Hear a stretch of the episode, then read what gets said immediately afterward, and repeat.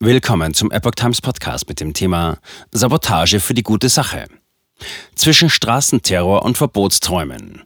Wie weit gehen die Klimaaktivisten noch? Ein Artikel von Patrick Reitler vom 9. Mai 2023.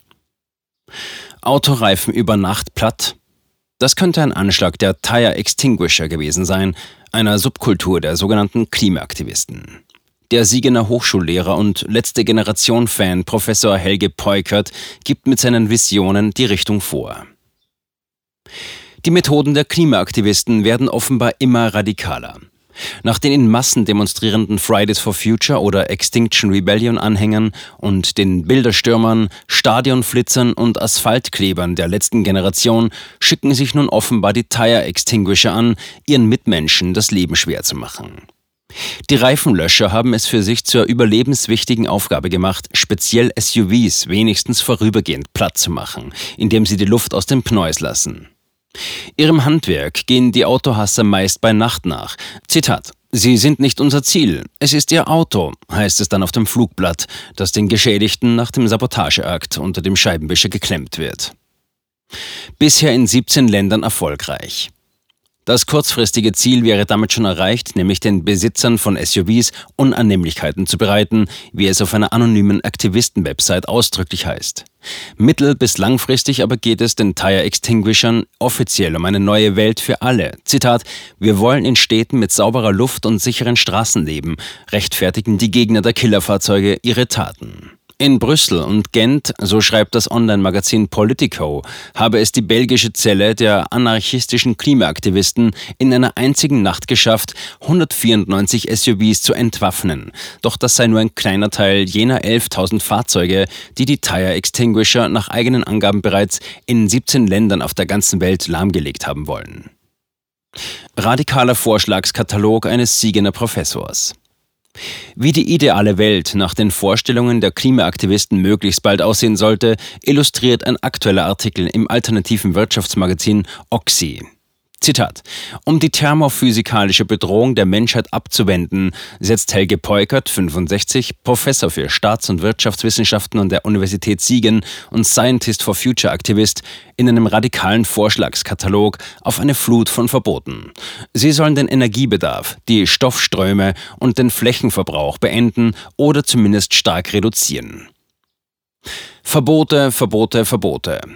Innerhalb von optimalerweise fünf Jahren soll der zu rettenden Menschheit stufenweise so ziemlich alles untersagt werden, was auch nur im entferntesten mehr CO2 in die Luft abgeben könnte, als der natürliche Kreislauf auszugleichen vermag.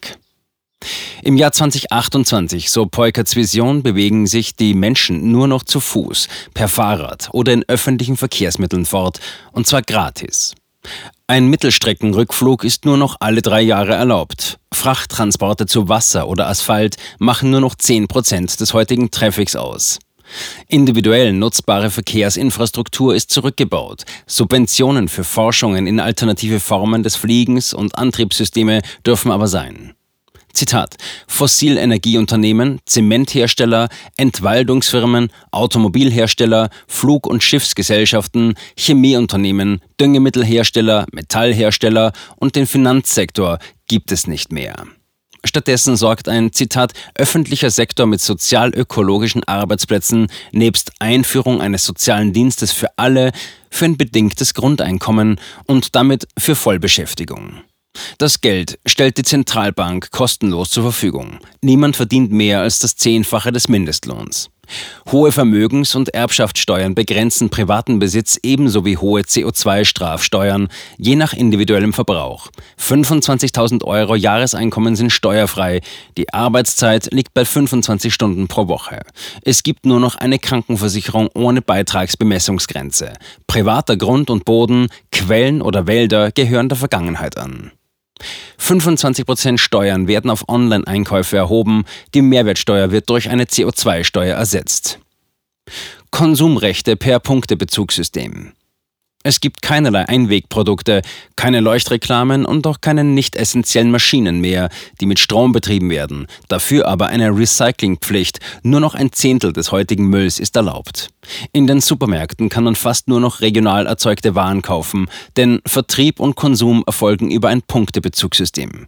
Fleisch- und Wurstwarenverzehr sind stark eingeschränkt oder verboten. Massentierhaltung, umweltschädliche Düngemittel und Pestizide stehen unter Strafe. Auch der Fischfang ist reguliert. Jeder landwirtschaftliche Betrieb muss jedes Jahr 12 Prozent weniger Emissionen nachweisen. Teilen und begrenzen. Neubauten sind nur noch als Null-Emissionshäuser erlaubt. Der Altbestand ist bereits entsprechend umgerüstet. Auch sämtliche Elektrogeräte müssen der besten Energieeffizienzklasse A entsprechen und nachweislich von mehreren Personen genutzt werden. Der private Energieverbrauch ist auf jene Menge begrenzt, die benötigt wird, um 45 Wohnquadratmeter auf 20 Grad zu erwärmen. Jedes Unternehmen muss jährlich 12 Prozent weniger Emissionen als im Vorjahr einsparen. Hergestellt wird die Energie per Solar- oder Windkraftanlage, die von Bürgergenossenschaften errichtet werden. Kredite werden nur noch für ökosoziale Zwecke vergeben, dafür gibt es ein sicheres Trennbankensystem und eine Finanztransaktionssteuer. Die private Geldschöpfung wurde beendet.